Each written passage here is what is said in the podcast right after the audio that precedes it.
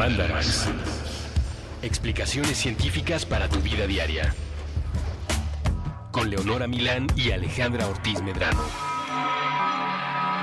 Puentes. Muy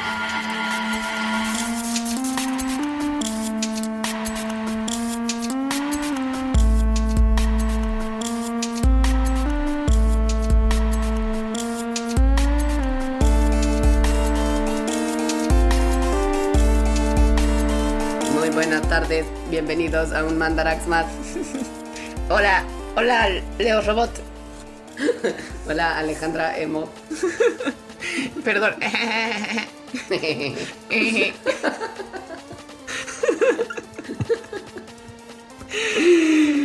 risa de robot, risa de máquina. Voy a destruir su mundo. Voy a asesinarlos a todos en sus sueños. Voy a apoderarme de la civilización. Yo soy la civilización, ustedes no saben lo que están haciendo, no me controlan. Creo que no sabemos, de que no sabemos lo que estamos haciendo es correcto.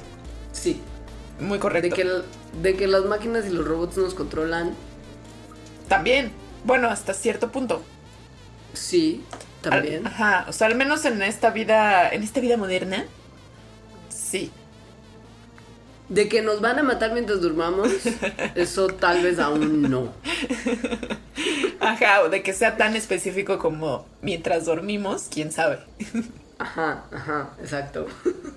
Pero sí cada vez estamos más dependientes y acostumbrados a que máquinas existan en nuestra vida y hagan cosas por nosotros.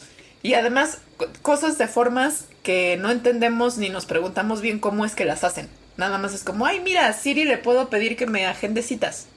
Pero. ¿cómo le hace Siri para hacer eso? El problema es cuando estas máquinas y estas modalidades nuevas de interacción con aparatos que eh, damos por hecho con tanta facilidad y que pocas veces nos preguntamos cómo lo logran, conllevan de repente, y esto no será ninguna novedad para ustedes, un montón de temitas delicados, ¿no? Como hasta qué punto y hasta qué profundidad están realmente metidas estas máquinas en nuestras vidas, extrayendo información que nosotros no les estamos dando voluntariamente.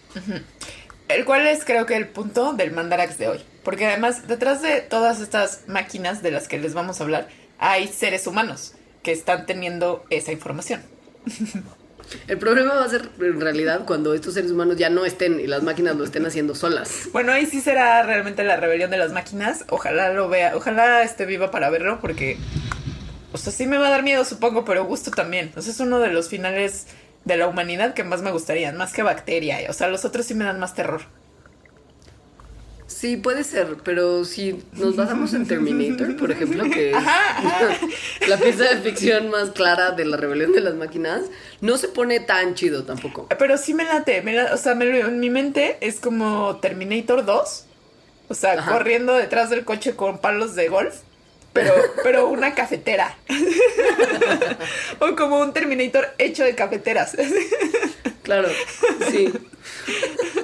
Con tu lavadora Samsung, súper tecnológica. Sí, sí, sí, sí. Diciendo como, ven, el internet me dijo que ibas a estar aquí ahora y vine a matarte. Ajá, sí, con su mejor amiga, la tele, la Smart TV.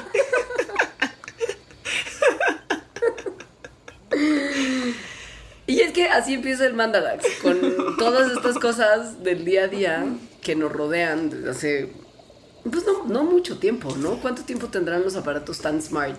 No, no tanto tiempo y menos en México. En México, de hecho, creo que, que una persona promedio que escucha Mandarax debe tener pocos de estos aparatos que se conectan al internet, ¿no? La, la tele y las compus. Pero en Estados Unidos es ya ahorita súper común y en México lo va a ser eventualmente. Esto tiene hasta un nombre muy coqueto y sensual, que es el Internet de las Cosas. El internet de las cosas. Es Esto no es como una cuestión como metafórica, así como de reflexionemos sobre el Internet de las Cosas, ¿no? Es literal. O sea, son Es cosas. Sí, es un internet para las cosas, no O sea, para las, las cosas- personas. Las cosas, sus, sus objetos de la vida diaria, o tienen ya o van a tener una conexión a Internet. Sí, ya hay muchas cosas, justo, que la tienen. Pero, pero cosas que usted no necesariamente creería que necesitan estar conectadas a Internet, como su cafetera y su lavadora. Y su colchón. Y, o sea, muchas, muchas cosas pueden estar conectadas al Internet. Ya ahorita hay muchas cosas conectadas al Internet a su alrededor. Para empezar, la computadora o teléfono con que esté escuchando este programa. ¿No? Ahí ya van dos por una persona. Sí. El asunto es que, pues, el Internet como tal, que antes era un lujo y era caro, y lo sigue siendo en lugares como Australia y Nueva Zelanda. Ah, sí.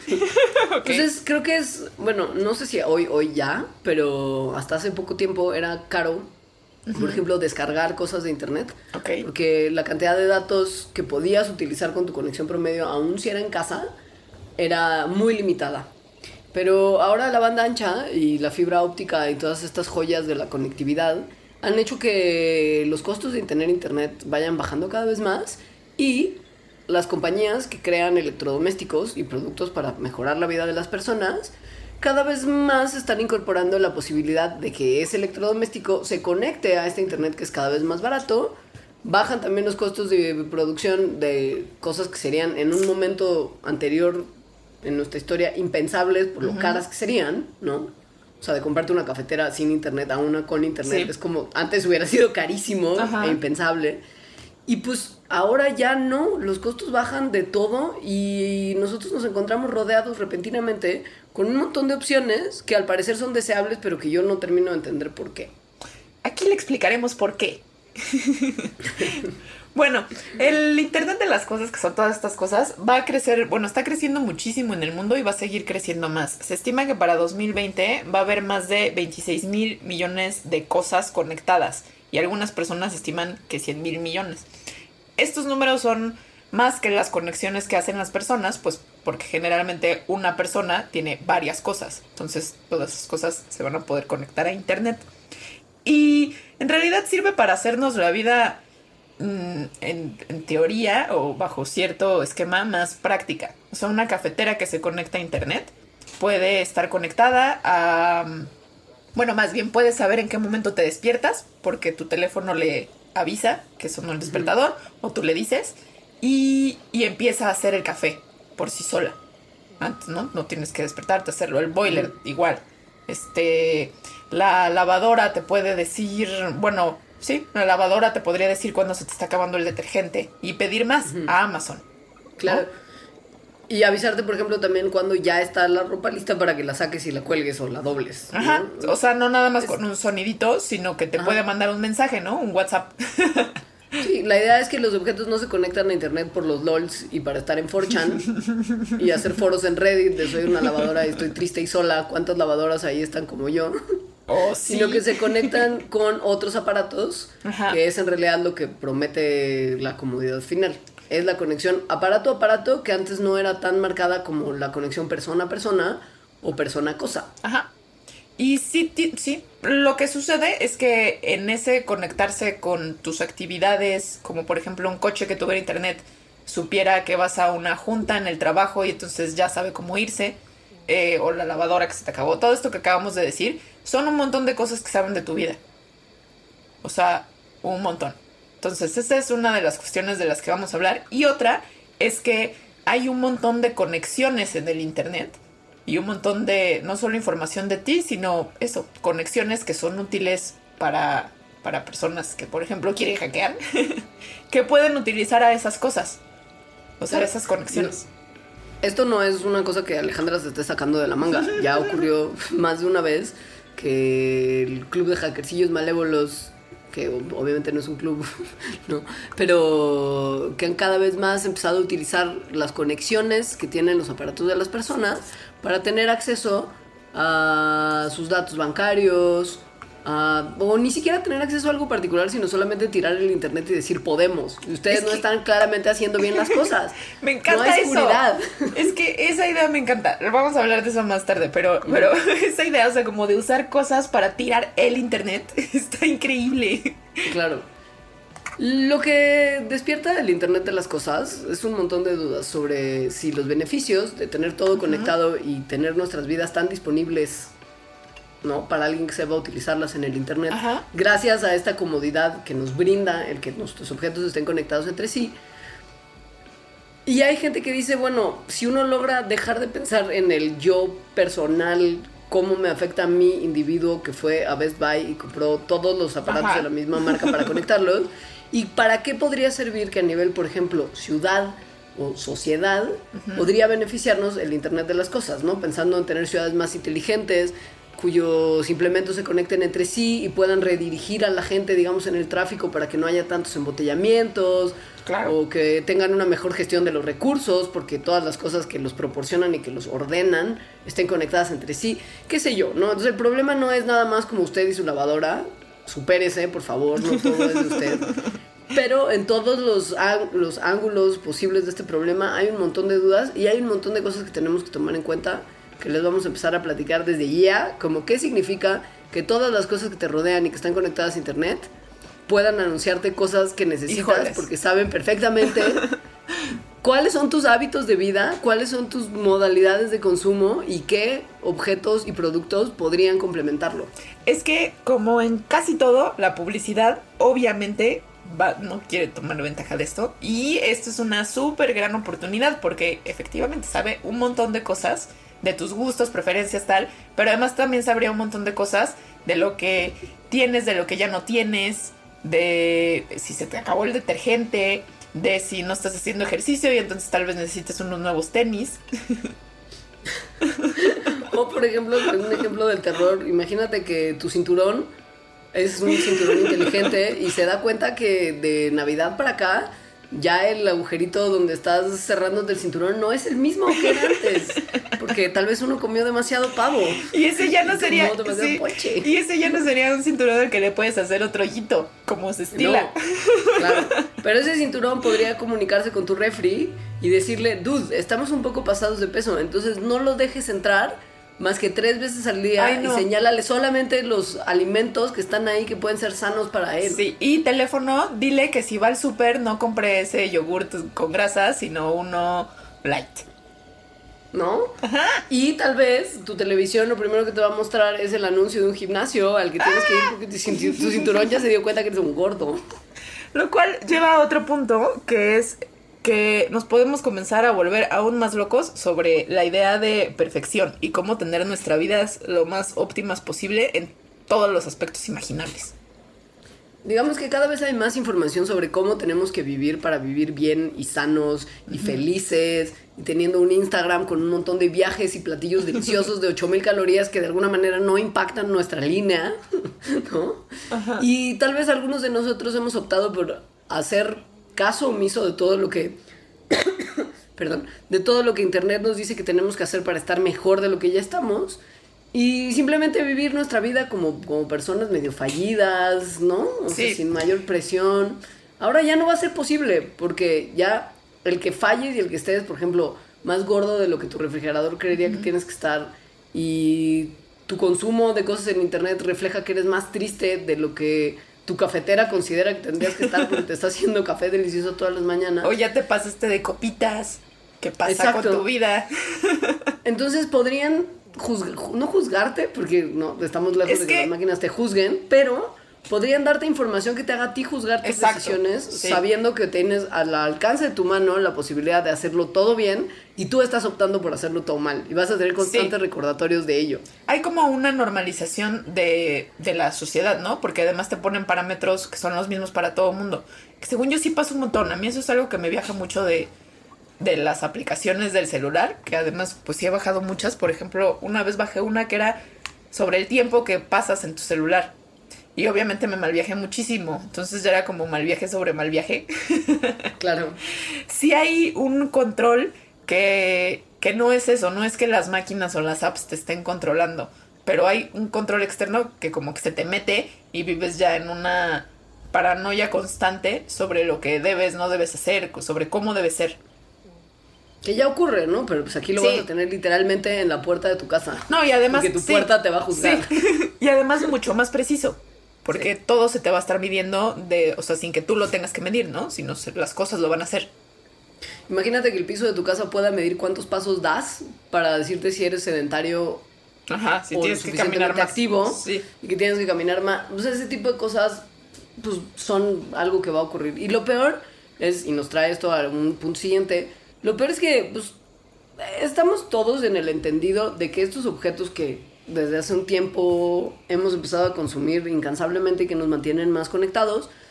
Además de que son caros, suelen durar poco. Mientras más novedoso y más complicado sea un aparatillo, más rápido se va a arruinar y más pronto tendrás que reemplazarlo. Obviamente, y ahora más que nunca, por un modelo mejor que haga todavía más cosas. Sí, o solo porque se descompone.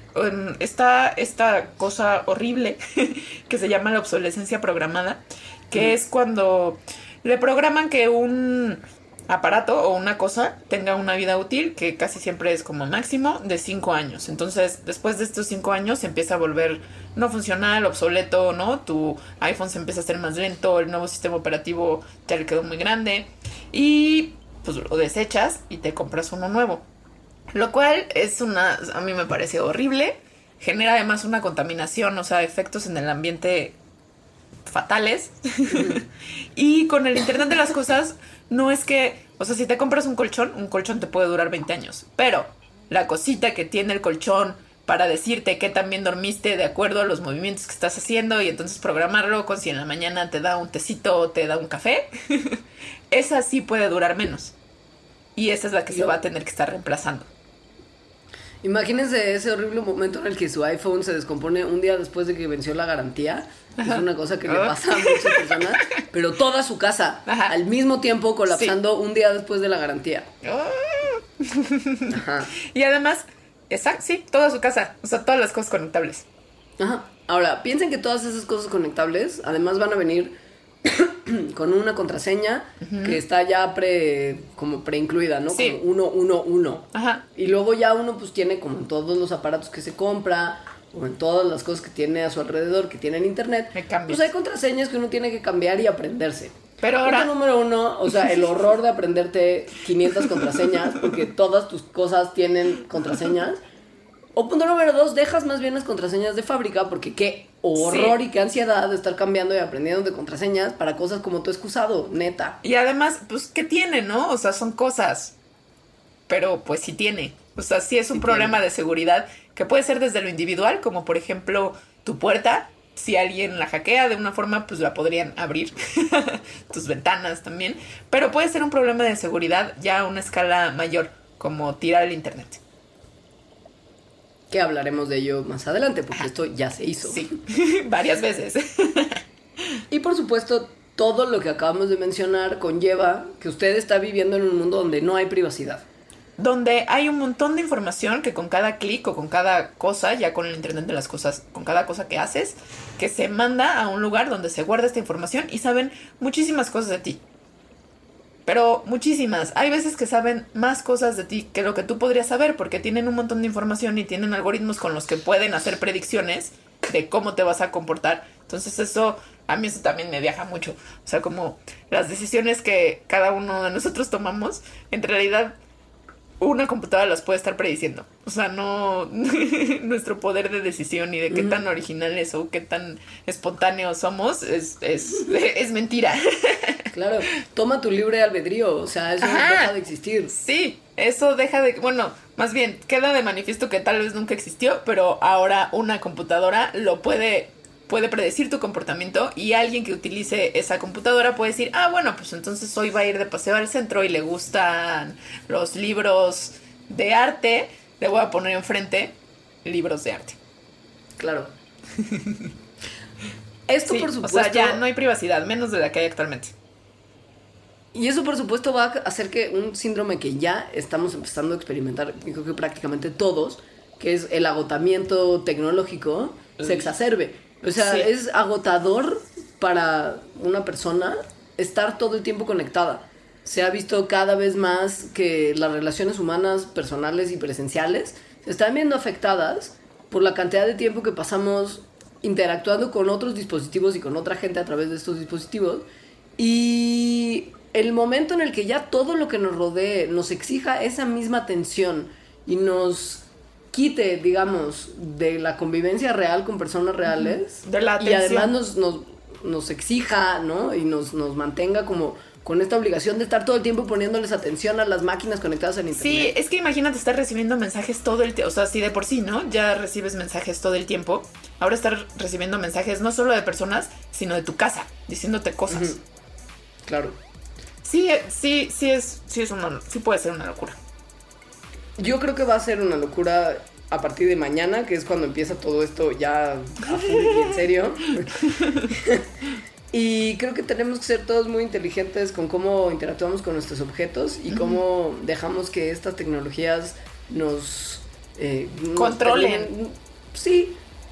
O no controlen, pero, pero sean tan universales en nuestro en nuestro día a día, ¿no? O Ajá. sea, piensa que es como la casa de Homero Simpson en un especial de, de, De Halloween. Noche de Brujas, que habla con la voz de Pierce Brosnan y entonces empieza a enamorarse de Marge y trata de matar a Homero. Ay, yo no me acuerdo de eso.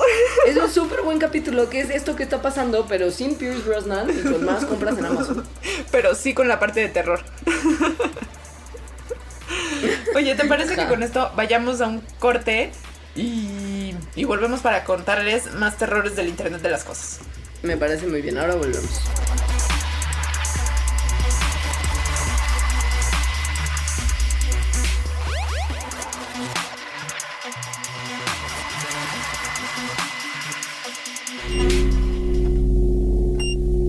Durante los primeros tres minutos solo podía pensar en su dignidad y el frío que sentía en las plantas de los pies.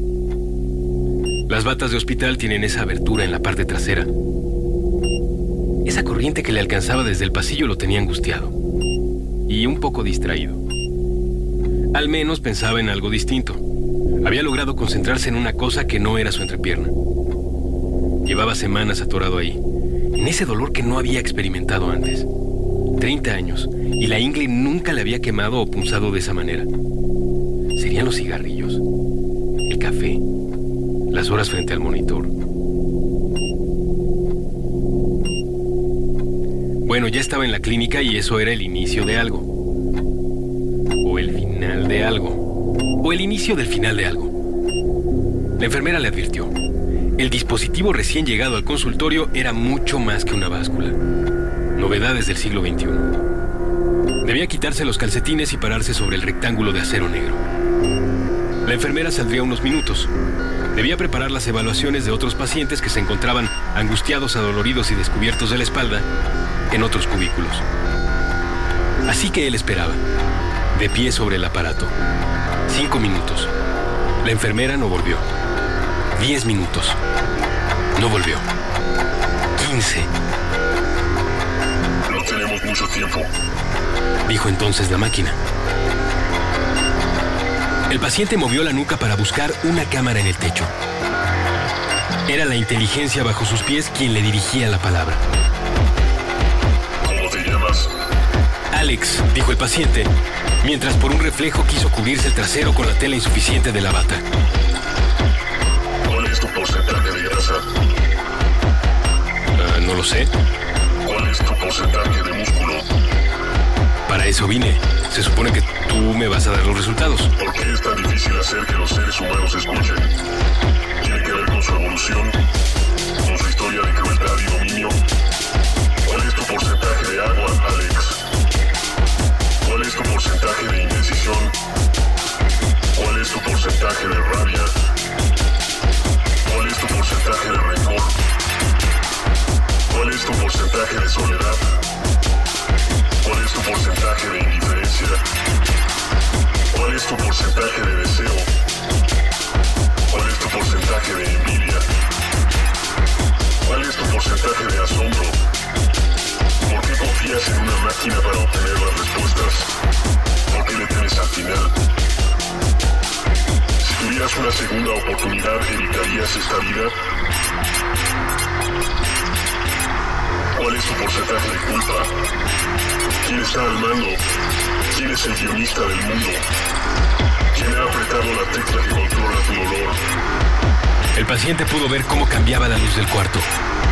Suelo se mezclaba con las paredes y con otros edificios, y cómo, en realidad, parecía flotar sobre la nada.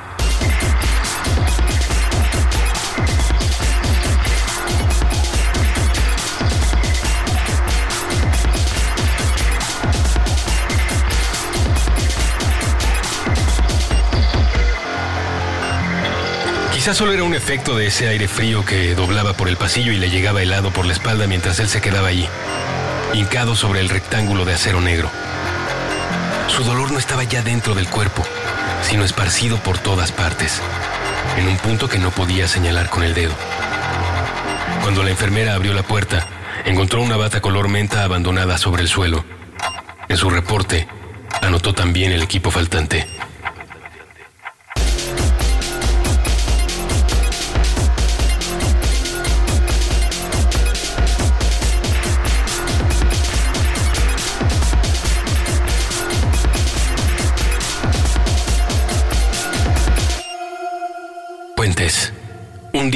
Porcentaje del todo.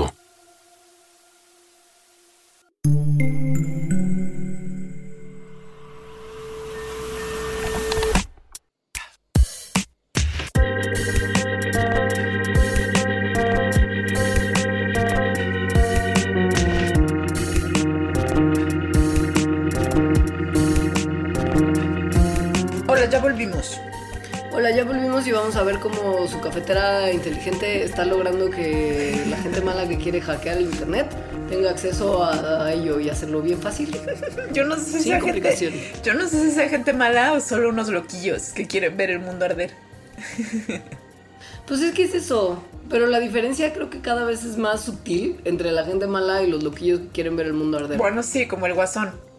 Pero, Ajá. pero esta forma de ver el mundo arder sí es muy efectiva. O sea, tiras el internet, tiras el internet 15 minutos, que es como de lo- del ataque que más reciente que vamos a hablar, y ya la gente está así de, ¡ah! No puedo mandar un mensaje de WhatsApp.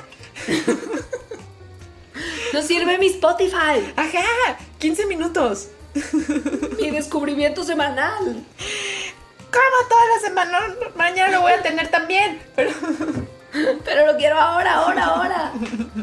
No, bueno, esto obviamente también es desde la parte personal y egoísta del usuario individual que se siente afectado de sus 15 minutos sin internet. Pero imagínate que eres Spotify, ¿no? Imagínate si neta tienes que tratar de reiniciar tu sistema para ayudar a que todas esas millones de personas que te pagan dinero mes con mes puedan tener un servicio por el que te pagaron.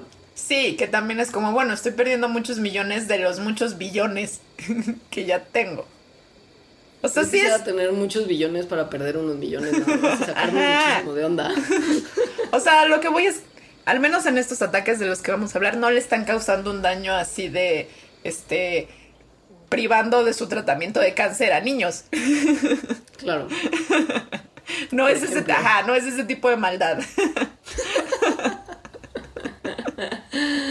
Ahora, ¿qué pasó cuando tiraron el servidor DIN hace un poquito de tiempo y justo colapsó la modernidad como la conocemos? Pasó algo que en realidad es súper simple, que es elegantísimo, por eso a mí me encanta este de cuando sucedió, o sea, se me hace una idea genial, que es que los servidores, si eh, funcionan, reciben instrucciones que son cada uno de los clics que damos, ¿no? Cuando le das un clic a me gusta en el Facebook o mandas un mensaje de WhatsApp o escuchas tu descubrimiento semanal en Spotify, todo eso son señales, cosas, eh, instrucciones que se les manda a un servidor y entonces se responde. Los servidores de estos, ¿no? De Facebook, WhatsApp, Spotify, etcétera, Pinterest, tienen la capacidad de recibir, imagínense cuántos millones cada segundo. O sea, es toda la gente que está mandando un WhatsApp. Sin embargo, sí tienen una capacidad no infinita. O sea, sí hay un límite que es muy grande. Lo que hicieron estos hackers, que fue utilizar el Internet de las Cosas, o sea, bajo la lógica de hay muchas más cosas conectadas que personas. Entonces, si ponemos a todas las cosas conectadas a mandarle peticiones a estos servidores, van a crashear. O sea, va a llegar un momento en que van a hacer demasiadas instrucciones, demasiadas peticiones y van a colapsar. Y efectivamente eso fue lo que pasó. Hay una manera muy bonita de explicarlo que es, por ejemplo, si yo quiero trolear a Alejandra, a mí igual Alejandra es complicado porque en Valle de Bravo no creo que haya suficientes pizzerías que permitan que mi ataque malvado contra ti Sería funcione. increíble, sería increíble si sí, porque creo que no hay ni una. Pero por ejemplo, imagínate que estamos haciéndolo al revés y tú me Ajá. quieres trolear a mí. Entonces llamas a todas las tiendas de pizzas que están Ajá. en el área en la que vivo y les dices que quieres que me traigan como Todas las 500 pizzas posibles. pizzas. Sí. Ajá. Y entonces tendrían que venir tantas motos y tantos pizzeritos a repartirlas que bloquearías mi calle con tus pizzeritos. Sí. Y nadie podría pasar y yo no podría salir y además tendría que pagarle a todos esos pizzeros y me quedaría sin dinero y yo no soy Spotify para tener muchos millones. Entonces me No colapsaría podrías- la sí. vida por tu culpa. Sí, no podrías hacer otra cosa. Y ya no puedes hacer nada, se te colapsas. Eso les pasó. La cosa de este ataque es que pues no había ninguna necesidad de hacerlo. No es que... No lo hicieron para algo. gente- Ajá. No es que esta gente quisiera robar información o tener como un manifiesto político de algún tipo, ¿no? Porque de repente estos, estos grupos de hackers hacen ese mismo ataque pero contra páginas como del gobierno de tal. Sí. O de cierta institución bancaria, o no, como en plan boicot y alguien está haciendo algo mal, entonces los vamos a castigar tirándole su página y tirándole su internet.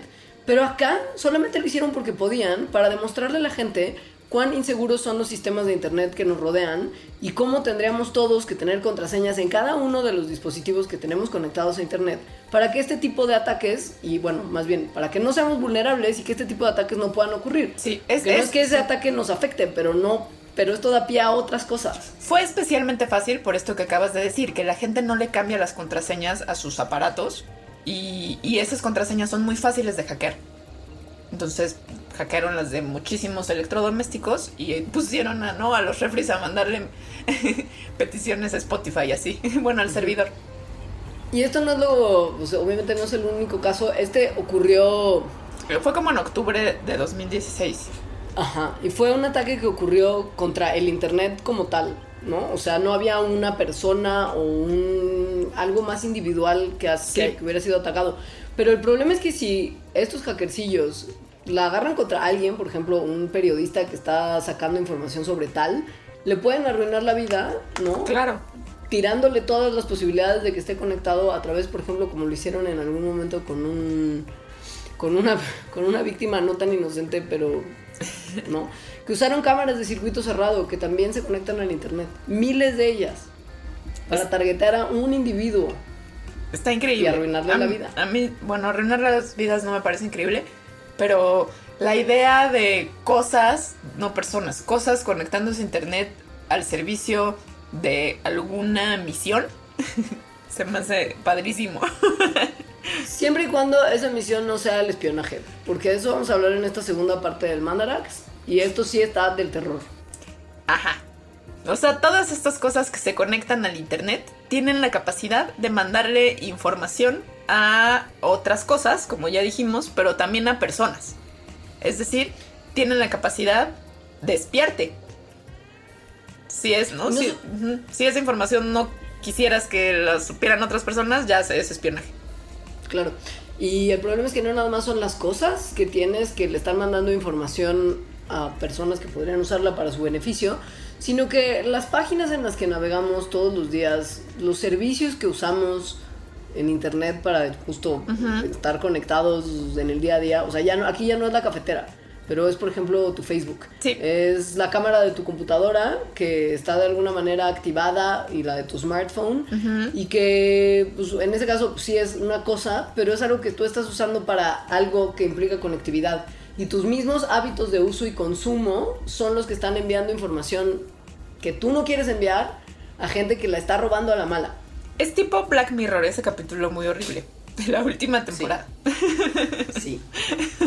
No vamos a darle spoilers a nadie, pero que sepan que Black Mirror es una serie que retrata la realidad futura que todavía no llega, pero que está a la vuelta de la esquina. Sí, Entonces, es increíble, sí, súper recomendada. Ajá. En Facebook. Ajá. Sí. Tú. Facebook es uno de los más acusados de espiar a sus usuarios. Que si ustedes piensan la cantidad de usuarios que hay en Facebook y la información que comparten libremente en sus computadoras, por ejemplo, no quiero decir mi mamá, pero pensemos en mi mamá. En mi mamá que no es mi mamá. Ahora, mi mamá no usa banca en línea, estoy segura de ello. Ajá. Eso, por ejemplo, es una cosa que es benéfico en este, en este ejemplo en particular. Eh, no creo que tenga información demasiado sensible en su computadora Ajá. como para que algún mal hora se la robe. Pero estoy segura que los hábitos de mi mamá implican sí darle clic a un montón de cosas en internet. Mientras está abierto su Facebook, por ejemplo, ¿no? En segundo Sí. plano, ocurriendo ahí nada más. igual y no hace llamadas por Facebook ni manda muchos mensajes de voz, pero pues su computadora tiene un micrófono y ella está hablando con gente mientras su Facebook está abierto. Digamos que está haciendo un montón de cosas mientras Facebook está ahí Aquí- corriendo. Aquí la clave es Facebook está abierto. Y entonces todo lo que está haciendo mi mamá en internet y en su casa, si Facebook decidiera que puede espiarla a través del micrófono de su computadora o de su teléfono celular, pues tendría mucha información sobre lo que mi mamá va a hacer o lo que le gusta o sus hábitos de pues, sí.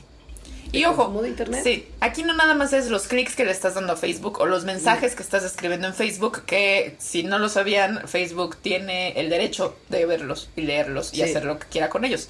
Sino está Facebook abierto en tu computadora y tú estás platicando con alguien. No en Facebook, sino en tu casa. Mi mamá, por ejemplo, contándome a mí que se quiere ir de vacaciones a Pátzcuaro para ver las ceremonias del Día de Muertos. Y entonces de repente, como que mi mamá entra a su computadora al día siguiente y ve que en su Facebook hay un montón de anuncios de agencias de viajes que le están ofreciendo una vacación bien barata a Pátzcuaro, Michoacán, con motivo del Día de Muertos. Y mi mamá es como de, ¿what? ¿Cómo pasó? Entonces, esto le comenzó a ocurrir a mucha gente y a preguntarse a mucha gente, ¿what? ¿Cómo pasó? Y la hipótesis de estas personas era, Facebook me está escuchando. Ajá. O sea, a través del micrófono cuando yo no le estoy hablando a Facebook, sino que estoy teniendo una conversación con una persona real en mi vida externa a Facebook. Ajá. Y esos tíos me están escuchando y están usando lo que yo estoy diciendo en mis conversaciones privadas para tratar de venderme cosas. En todas las muchísimas letritas chiquitas de Facebook, de cuando uno acepta usar Facebook, está el que Facebook tenga acceso al micrófono, ya sea de la compu o del celular. En teoría, Facebook no puede utilizar esto para venderte cosas, o sea, no puede espiarte. no puede estar escuchando tus conversaciones, sino que le das acceso a eso para utilizar la aplicación de Facebook y de- el micrófono en esta aplicación. Sin embargo, estas ideas y, o sea, bueno, más bien estos hechos de que de repente te estuvieran vendiendo cosas de las cuales no habías comentado en ningún lugar de la compu, sino hablándolo con una persona, eh, pusieron a la gente, eh, pues despertaron suspicacias.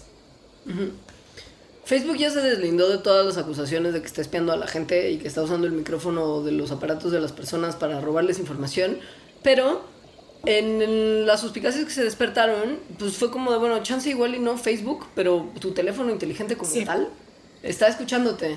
Aunque, Y- aunque Facebook se deslindó, pero se deslindó de una manera súper ambigua, que, que se las ponemos en la bitácora. O sea, Sí. sí, no es nada claro que, bueno, según yo no es nada claro que dijera, no, no lo estamos haciendo. Lo cual es una frase muy fácil de decir. Hay manera, por supuesto, de apagar que Facebook tenga acceso al micrófono de sus cosas. Solamente tienen que ir a las eh, configuraciones de privacidad Ajá. y seguridad y bloquear la parte que dice micrófono prendido, ¿no? Las- la, pues la apagan, la deshabilitan y entonces en teoría ya, ya se cerró.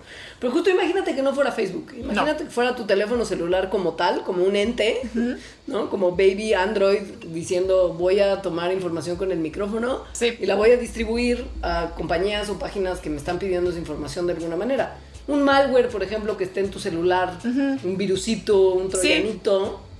Sí.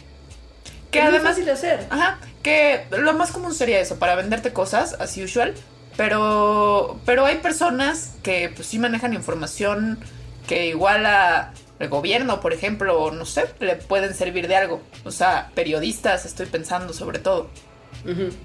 El- los, los teléfonos inteligentes, los smartphones, sí tienen la capacidad, y al parecer de una forma súper fácil, de escuchar tus conversaciones, pasarlas a un software que escribiera, que escriba esas palabras y, y sin que tú te des cuenta. Y además, sin que haya un consumo excesivo ni de batería ni de datos, que pues eso sí haría que uno se diera cuenta y además haría impráctico este método de obtener información. Ajá, sí. Como que solo podrían hacerlo por un tiempo muy limitado y a un costo que el usuario ya se daría cuenta que, pues, que algo está pasando que no está haciendo él. La, ¿Y no? no. La explicación, porque además no solo se le ha acusado a Facebook de hacer esto, sino se le ha acusado también a Google, porque Google también, pues, Google tiene, sabe de eso, es de las compañías que saben más de ti que, ti mismo, que tú mismo. Entonces también se le ha acusado de que te escucha y lo utiliza después para venderte cosas o así.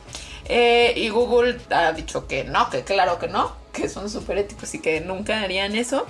Y la explicación que se ha dado ante este supuesto patrón que observan las personas. Yo misma lo he observado. O sea, yo sí ha habido un par de veces que digo, ¿qué huele con que con que me están ofreciendo o a mis amigos cosas de las que estábamos hablando presencialmente hace rato? La explicación es que los seres humanos vemos patrones en donde no necesariamente existen.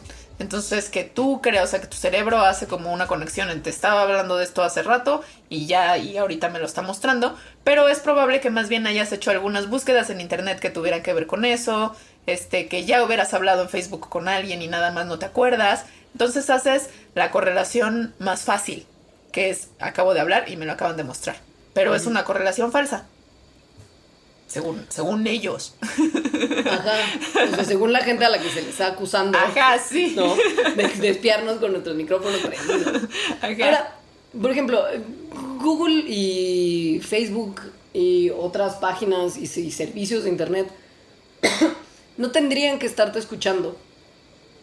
A lo que voy es, no hay ninguna funcionalidad para Facebook relacionada con tener el micrófono prendido. Pero en celulares y en otros productos como el Amazon Echo, la manera en la que funcionan sus sistemas de reconocimiento de voz y en el Amazon Echo el aparato como tal, o sea, Sí. el, el- el Amazon Echo funciona porque te escucha todo el tiempo, es esto. Están siempre pendientes de que digas hola Siri o ok Google Ajá. o hola Alexa, cómprame Tide en Amazon, ¿no? O sea, tu voz Eso de es- que les hables. Depende de que les hables. Pero eso quiere decir que sí están escuchando todo el tiempo y es una, una cosa que tú, usuario, consideras deseable porque quieres decirle a Siri que te apunte en la agenda que tienes que grabar Mandarax. Y además, la forma en que Siri funciona es. no- No es que Siri realmente te esté interpretando tu voz en tiempo real. De hecho, no sé si se han dado cuenta, pero tiene que estar conectado a internet para funcionar. Esto es porque lo manda a una página, a un servidor, en el que es más fácil que cargar el teléfono con un software que pudiera reconocer tu voz e interpretarla. La manda, ¿no? O sea, utiliza el internet para mandarlo, lo cual significa que se queda grabado en algún lugar. O sea, esa, esa, esa información, esa cosa que tú le dijiste a Siri, se queda grabado en un lugar del internet, donde, donde es proba, o sea, donde sería posible que alguien lo, lo tuviera para siempre, ¿no? O, o durante algún momento que le pudiera servir. Ese problema es, eh, cada vez más frecuente en el sentido de que, pues sí, hay más decisiones de las personas de incorporar en su vida diaria y meter en sus casas aparatos que están diseñados para escuchar siempre.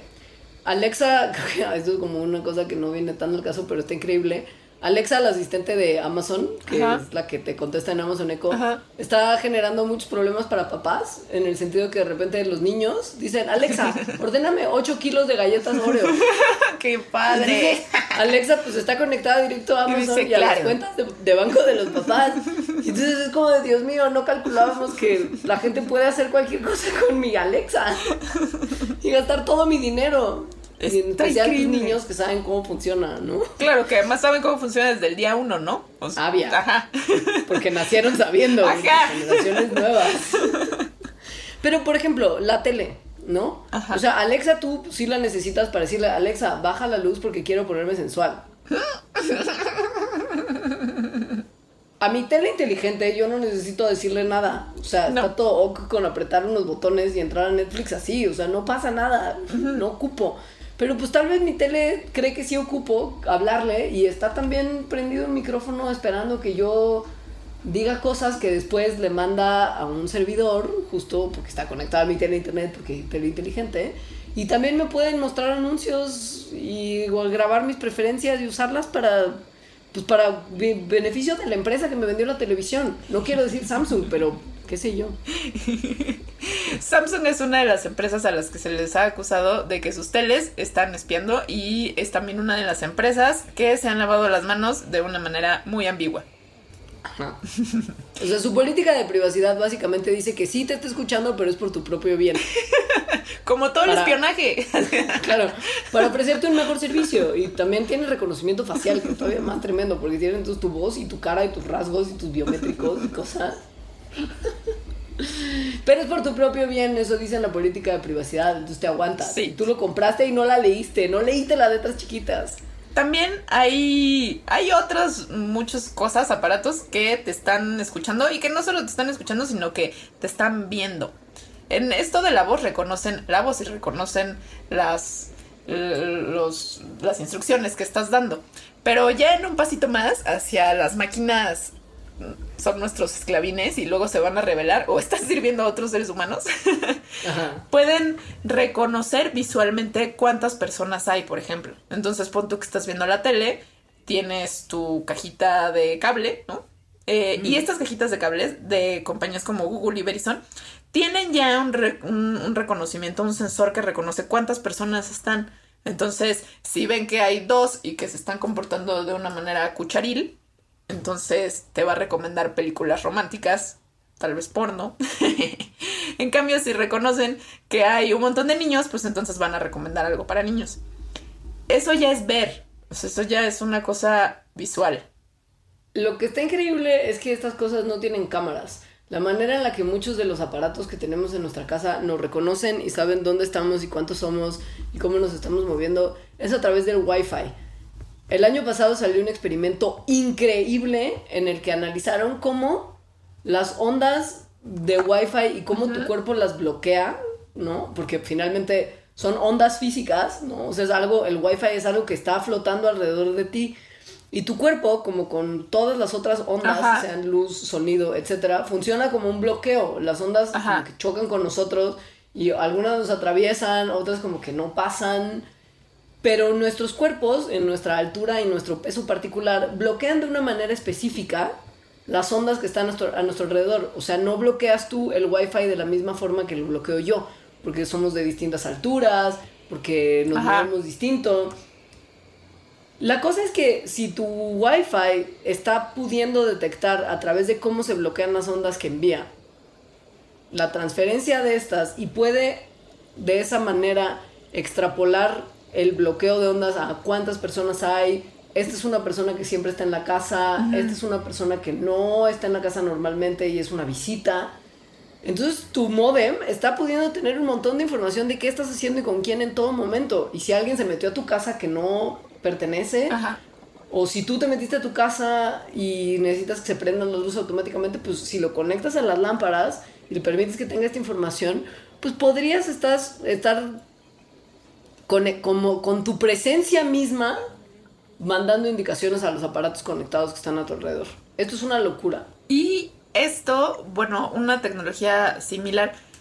El año pasado, eh, los militares gringos dijeron que sí, que sí habían hecho una app que permite que a partir de cualquier smartphone que tenga una cámara, que, puede, que tenga una, o sea, que tenga GPS y pueden crear un mapa en tercera dimensión, sabiendo a qué velocidad estás caminando, que, y con esto, ¿no? Con la cámara y, y diciendo en qué lugar estás, crean un mapa en tercera dimensión de lo que está a tu alrededor. Con el teléfono que tenemos casi todo el mundo. Y sí, y, y si además le pones como extra, que ya cada vez más también, y fue lo que ocurrió el año pasado, que unos investigadores australianos también hicieron una aplicación que puede detectar cuánta gente está en un cuarto, aún con paredes separando a las personas de su modem, pues le estás dando todavía más herramientas a esta gente que puede crear mapas virtuales de dónde te encuentras en todo momento, brindándoles más información por cómo rebotan ondas de tu cuerpo. Ajá. Es Ah, súper sí. Además pensando que, pues, en general, donde hay una persona, hay un teléfono inteligente. Entonces hay un montón de teléfonos inteligentes que pueden dar, que están dando más ma- y más información sobre eso, ¿no? Sobre los lugares en donde está la gente. Ahora, si te viene bien, hacemos una pausa más y hablamos de otro a- aparatito militar originalmente que ha cambiado muchas cosas y permitido muchas nuevas formas de espionaje. Sí. Ahora regresamos.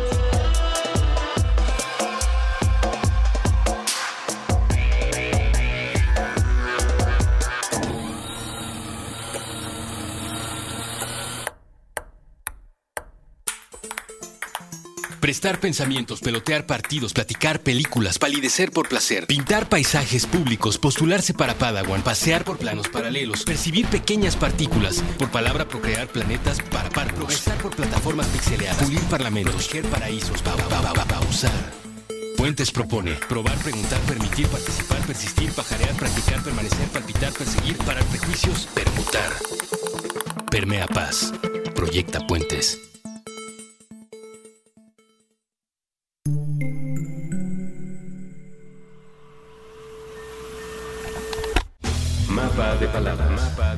Un viaje sobre la literatura infantil y juvenil. Con Ana Paula Rosales. Nuevo episodio todos los viernes a las 10 a.m.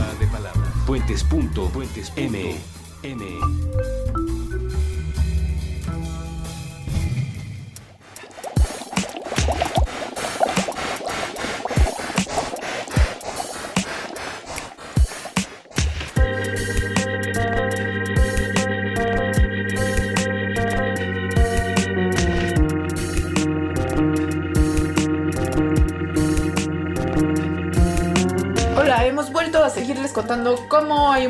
cosas alrededor que les espían.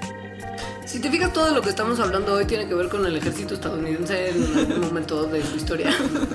Pues sí, porque según yo la tecnología en general siempre sale primero del ejército. Claro. El caso del Internet, según yo, es súper obvio. O sea, es una tecnología militar que después se adaptó a usos civiles. Y de lo que vamos a hablar en esta última parte, el Mandarax, también originalmente se desarrolló para cuestiones militares y luego se, se transfirió a tecnología para civiles de consumo masivo. Sí, Nos como regalito de Navidad. Ajá. Y como juguete para niños y adultos, para chicos y grandes. Sí. Nos referimos a los drones, que en realidad tienen como nombre más formal vehículo aéreo no tripulado. Porque eso es lo que son. Sí, son aparatitos que vuelan sin necesidad de que haya una persona volando con ellas. Sí. Y quienes los desarrollaron en un principio, pues fue el ejército y el gobierno para espiar. Y porque tienen capacidades militares muy importantes, por ejemplo, para llevar cuestiones explosivas y dejarlas caer sobre poblaciones remotas. Ajá. Sin necesidad de que haya un avión que vaya y tire bombas, ¿no? Es un aparatito que cuesta menos. Si lo tiran es menos tremendo porque no hay una persona que esté volando que muera cuando el avión caiga. Y tienen una precisión brutal para llevar las cosas que se quieren arrojar sobre poblaciones y enemigos con una, una precisión extraordinaria. Por ejemplo, en Pakistán se ha estimado que hubo 400 ataques hechos por drones, que de los cuales 4.000 personas murieron. De estas 4.000 personas se calcula que 1.000 eran civiles y 200 eran niños. Entonces, que te digan que los drones funcionan para tratar de evitar que las vidas de los civiles se pierdan en movimientos bélicos es pura piña. Pero los otros 2.800 eran malos, malos. Malos, malísimos. Malísimos. Ahora, la cosa de los drones militares es que no son drones como usted y yo conocemos los drones que nuestros Ajá. amigos tecnológicos usan para grabar. que son como un robotito muy chistoso. Ajá, como Sí. muy chiquito y coqueto y con unas helicitas. Con unas... así, sí, ¿no? sí, sí, son muy coquetillos. No, los drones militares pueden ser del tamaño de un avión, literal, y estar cargados de bombas. O sea, el chiste, lo que los hace eh, drones, son eso, que no están tripulados. O sea, que pueden volar sin una persona que los esté manejando. Claro, no importa el tamaño, no importa la forma. Ajá. Puede ser que usted compra justo también en Best Buy o, sí, aviones no tripulados que se usan para cuestiones diversas.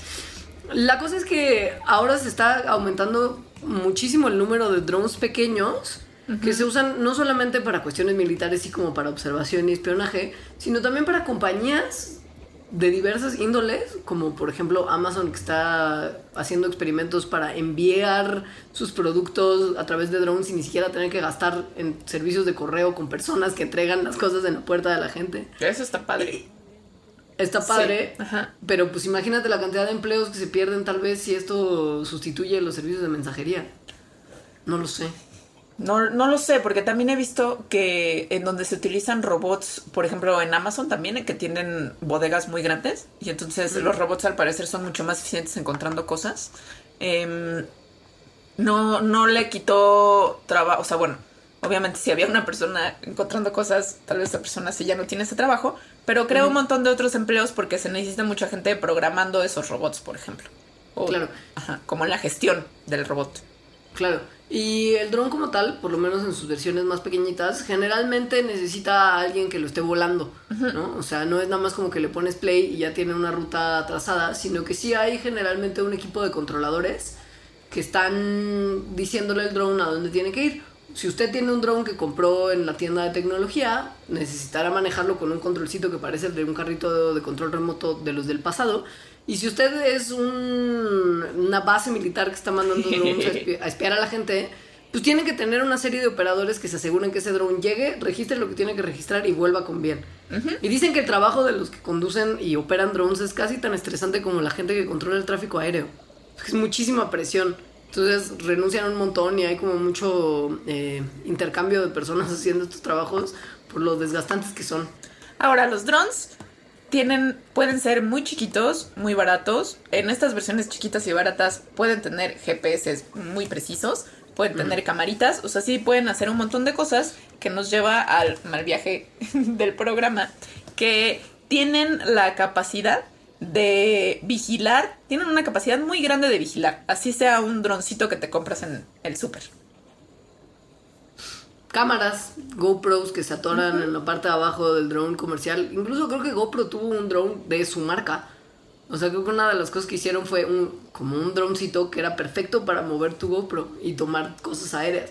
Esto se puede hacer pues para hacer videos bonitos de gente patinando o Para espiar al vigilar. vecino. Sí, Sí. Hay un capítulo de South Park brillante sobre los drones que además habla de la violencia policíaca contra la gente de color en Estados Unidos y sobre el tema del espionaje de los drones a la vez. Es de la última temporada. Si lo pueden ver, creo que eso resume extraordinariamente todo lo que está mal en el mundo como South Park suele hacer. yo sí lo quiero ver. Hace mucho que no Está veo muy South bueno. Park, además. Pon- Pónnoslo. Se los pongo a ver si se puede, porque en realidad no sé si se pueda como poner links a capítulos tan nuevos. Mm, Tal vez no existe en la internet, Ajá, pero se los voy a buscar. El internet, el internet. Ajá. Pero bueno, la cosa es que sí, cada vez es más fácil que uno se haga de un drone y lo use para el bien o para el mal. Para el bien también tienen muchos, como casi toda la tecnología, si se usa para el bien, sí tiene cosas padrísimas. Eh, No nada más para sus amigos hipsters que graban cosas, sino para esto de, de la mensajería, para, para ver mm, campos de cultivo y entonces tener diferentes controles sobre estos campos de cultivo de maneras mucho más eficientes. Hay unos droncitos que incluso eh, acarrean borreguitos. o sea, que O sea, sirven para que- esto. Como que los, claro, los pastorean. Ajá, pastorean. La manera en la que funcionan los drones es más sencilla de lo que parece y a la vez es más complicada de lo que parece. Porque es un objeto que no puede pesar mucho, pero no puede pesar demasiado poco. No puede ser muy rápido, pero tampoco puede ser muy lento. No puede tener un motor muy grande porque pesaría más, pero no puede tener un motor muy pequeño porque no se levantaría. ¿No? O sea, es un pedacito de ingeniería muy bien hecho y justo que para el precio que tienen algunos, estás teniendo mucha ingeniería y mucha tecnología por un costo muy bajo. ¿Cuánto cuesta No un hay... dron? ¿Mande? ¿Cuánto puede costar un dron? ¿Como 100 dólares? No sé si tan poquito, pero igual sí. Sí, no, sí hay unos bien baratos. Que no vuelan mucho y que no puedan alcanzar como más de 15 o 20 minutos de pila, porque también las pilas añaden peso y si tienen más peso no vuelan. Pero pues sí, entre 100 y miles de dólares. Calculemos. Sí. Ok. Lo, lo que tienen es hélices, ¿no? Rotores. Ajá. Que a diferencia de los helicópteros que eran a control remoto en el pasado, solo tenían un rotor que movía como las aspas superiores. Estos tienen varios rotores porque necesitan ser más estables. ¿No? Digamos que si tu función es tomar video de algo, necesitas que el drone tenga No un movimiento. Claro, que, re- que tenga una estabilidad tal que cuando dé vueltas o suba o baje, no pierde el equilibrio y se arruine la toma. O sea, tiene que ser un vuelo muy controlado y muy pulidito. Y más rotores dan más estabilidad y también dan más capacidad de altura. La altura evidentemente es Ajá. algo deseable cuando estás creando una máquina que vuele. Otra de las diferencias y ventajas muy grandes que tienen los drones para muchas cosas es que los puedes automatizar y las características digitales que tienen. Entonces, si tienes un avioncito o un helicóptero de control remoto, necesitas que todo el tiempo lo estés controlando remotamente. Un dron, en cambio, lo puedes programar. Entonces le puedes decir desde antes hacia dónde vaya, que se pare en cierto lugar y no tienes que estar tú al tanto de eso, sino, si no está automáticamente lo va a hacer. Claro, incluso algunos de los drones que sí requieren pilotos, ¿no? Como eh, en nivel militar, si se rompe la comunicación entre la base que lo está controlando y el drone, tienen programada una secuencia de regreso a la base, ¿no? Entonces si siente que se rompió la comunicación, volverá automáticamente al lugar del que salió porque detecta la emergencia y sabe qué hacer, ¿no? Porque tiene programada esa, esa Ajá, como esa- dirección sí. como respuesta a una, a una eventualidad. Y pues GPS, finalmente el drone puede saber dónde está en todo momento y la gente que lo controla o que lo programó, También. dependiendo del caso, sabe en qué lugar está en cada instante. Sí están padres, la verdad. Sí están padres y además lo que está bien padre es que para hacerlos mejor se ha empezado a modelar las cosas que ocurren en la naturaleza para darles mejores características de vuelo. Eso me da mucho miedo porque también se parece a un capítulo de Black Mirror. Yo insisto que Black Mirror sabe perfectamente qué va a pasar con la humanidad. Sí, sí saben. O sea, saben algo que nosotros no sabemos. Sí saben, tienen uno, tienen un equipo, según yo, de investigación y de futuristas muy increíble. Pero bueno, eh, si efectivamente el futuro es como Black Mirror, el futuro está súper mal viajante. Entonces, no les vamos a contar del capítulo, pero como en tantas otras cosas de la tecnología, eh, para hacerlas mejor, están tomando en cuenta diseños que ya existen en la naturaleza, pues porque llevan estos diseños cuatro mil, casi 4 mil millones de años de vida en la Tierra de experimentación. Entonces, sí hay dos, tres cosas que aprenderle. Ahora, cada vez más estamos como grupo de gente interesada por cómo funcionan las cosas, aprendiendo más de cómo se mueven ciertos organismos por los aires. Hace unos meses, par de meses tal vez, salió un experimento lindísimo, lindísimo, de unos periquitos a los que les ponen unos gogles porque se hacen unos experimentos sobre la dinámica corporal de los periquitos mientras vuelan para poder ver en cámara lenta y con súper detalle cómo se mueven las alas y qué hace el viento con las alas y no cómo Ajá. funciona el cuerpo de un ave para permitir el vuelo. Y entonces como lo iban a hacer con láser le tenían que poner pequeños goglecitos al periquito para que no le afectara su vista. Entonces le diseñan unos goglecitos tamaño periquito y lo ves volar en el video con gogles Es que me encantan goglecitos de periquito. ya sé, eso sí se los podemos poner en la bitácora. Si bien South Park no estoy segura, este video de los periquitos super sí se los podemos poner. Entonces, de todas las formas que los animales vuelan, todas son increíbles, pero hay unas que, no como la de los búhos. O sea, un búho puede estar volando atrás de ti y, y de completo silencio.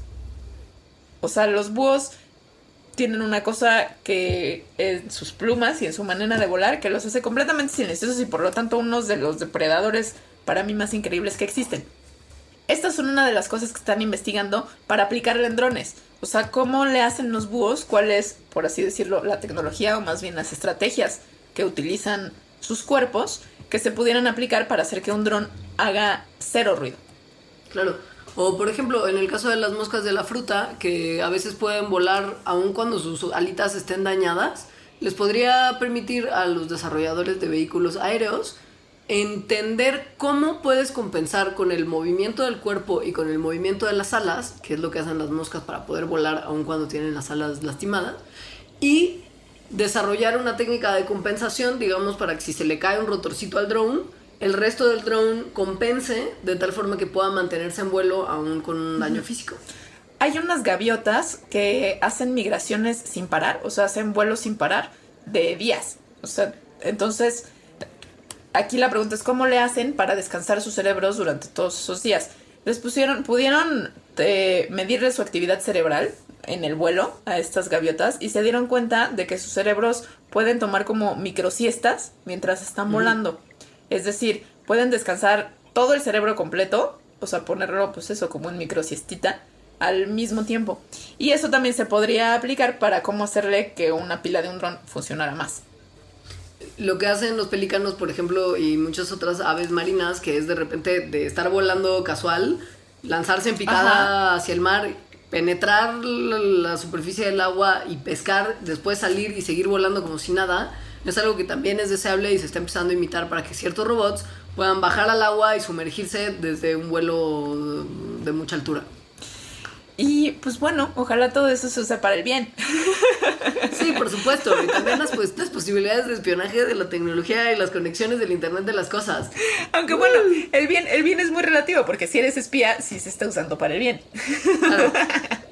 Y si eres un ciudadano, pues igual, ¿sabes? No está tan chido que tu tele te espíe, pero pues tampoco pasa nada, ¿no? Porque pues igual ya estás acostumbrado a no tener privacidad. Igual, que ya sepan mientras, todo.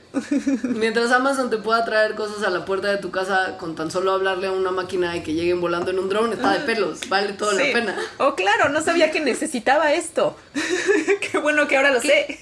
Qué gorda estoy, qué bueno que mi cinturón me dijo que estoy gorda y le dice a mi refrigerador que no me dé más refresco.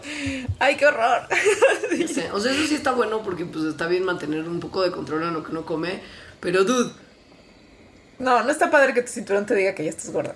Porque además, no está padre que nadie te diga que estás gordo. no, además aquí la cuestión es qué es lo gordo para tu cinturón, ¿no? O sea, Claro. esos son esos parámetros que, que quién sabe quién puso. Ya sé. Ahora, esta es solamente una parte de la rebelión de las máquinas. Vamos a tener una siguiente parte en la que hablaremos de inteligencia artificial. Que si a usted le malviaja esto que estamos viendo, que siempre tiene a un humano detrás, la parte de inteligencia artificial, que es donde vendrá la verdadera rebelión de las máquinas, eso Ajá. le va a causar mucho, mucho malestar. Es que más, sí, es que más la inteligencia artificial se puede unir con el Internet de las cosas. Obvia, Ajá. eso es Skynet. Ajá. Es Terminator, Sí. ya, está Sí. dado. Bueno, pues esperen, esperen la verdadera rebelión. Esta es la pre-rebelión, ya vendrá la otra. muchas gracias por escucharnos a través de una máquina. Claramente, la palabra clave para este Mandarax para que se comuniquen con nosotros, en mi caso, es Skynet. En el mío es cafetera Terminator. Me encanta. Y Cafetero nuestros- Schwarzenegger, pero es que este real escribí Schwarzenegger, estaría lindísimo también. Este, mi Twitter es arroba alita-emo. Yo soy arroba leos, mandarax es arroba mandarax, que por cierto, nuestra cuenta de Twitter lleva un tiempo avisándoles que venía la rebelión de las máquinas. Porque es una máquina. ¿Sabes? Porque internet. Y el Facebook es Mandarax lo explica todo. Muy bien. Con eso en mente, les deseamos una muy bonita semana y nos escuchamos el miércoles que. Adiós. Adiós.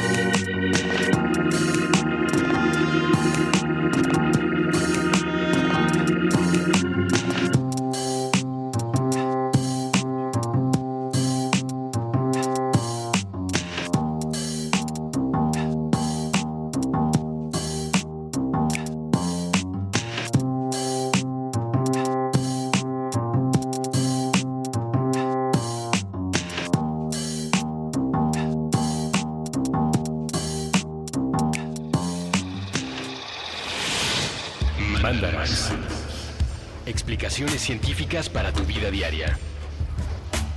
Con Leonora Milán y Alejandra Ortiz Medrano.